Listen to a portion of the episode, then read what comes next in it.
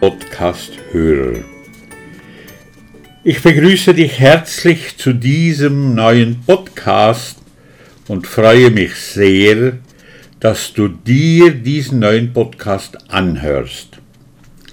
Gerne hoffe ich, dass es dir gut geht und dass du die Vorsätze und Vorschläge der letzten Folge erfolgreich umsetzen konntest. Das Thema war, was du säst, wirst du ernten. So kannst du durch den bewussten Umgang mit deinem Denken immer mehr wahrnehmen, wie du dich wohler und freier fühlst und dadurch deinen Zielen für Gesundheit und Wohlbefinden näher kommst. Hier kommt nun die Folge 4 aus der Serie Die Kraft deiner Gedanken. Das Thema heute lautet Die Kraft deiner Bilder. Immer mehr die Zusammenhänge erkennst, die in diesem Bereich des großen kosmischen Gesetzes von Ursache und Wirkung vorhanden sind. Das ist die klare Realität, in der wir leben. Der Mensch ist Bürger zweier Welten, einer geistigen und einer materiellen, einer schaffenden und einer geschaffenen Welt.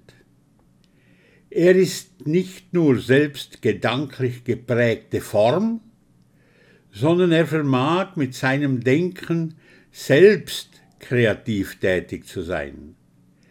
So sind unsere Gedanken die Bausteine unseres Daseins, unseres Schicksals und unserer Zukunft.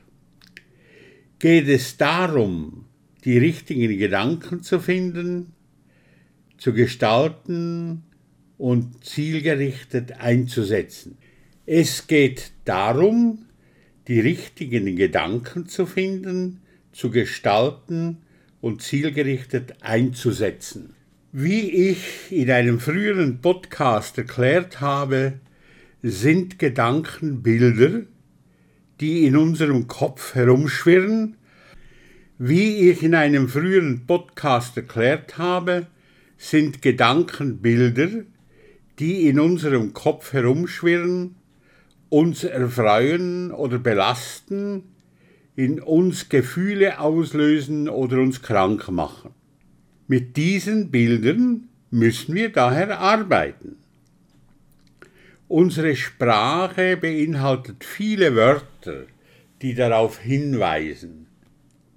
Zum Beispiel Weltbild, Vorbild, Motivbild, Leitbild und viele mehr eine erste Situation zur Anwendung.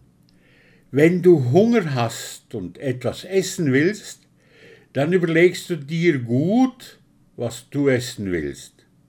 Viele Zeitgenossinnen und Zeitgenossen haben da ein hohes Bewusstsein entwickelt, wählen ganz bestimmte Nahrungsmittel aus und geben dafür auch viel Geld aus anders mit den Bildern unserer geistigen Nahrung.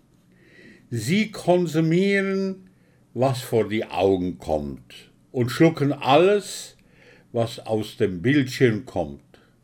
Ja, da bekommt man recht viel vorgesetzt an Werbung. Fünftens, Bilder sind auch die größte Energie in unserem Leben.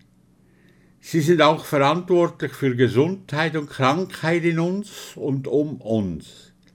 Jedes Kranksein beginnt, viele Krankheiten beginnen als geistige Fehlhaltung im Denken.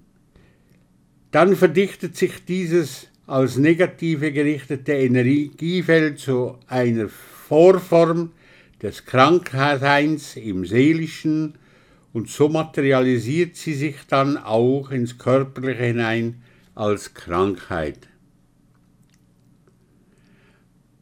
Auf weitere Zusammenhänge wie Genetik und so weiter gehe ich später ein. Hier wieder der Vorschlag für die Umsetzung. Hier die große und zentrale Frage, wie komme ich zu positiven, aufbauenden und förderlichen Bildern? Ich kann dir ein paar Vorschläge geben, die sich in der Praxis bewährt haben. Sammle positive Ergebnisse und schreibe sie auf. Gehe in deine Vergangenheit deines Lebens. Dort findest du mit großer Sicherheit positive Erlebnisse. Erfahrungen, Ereignisse und Vorkommnisse, wie auch Begegnungen.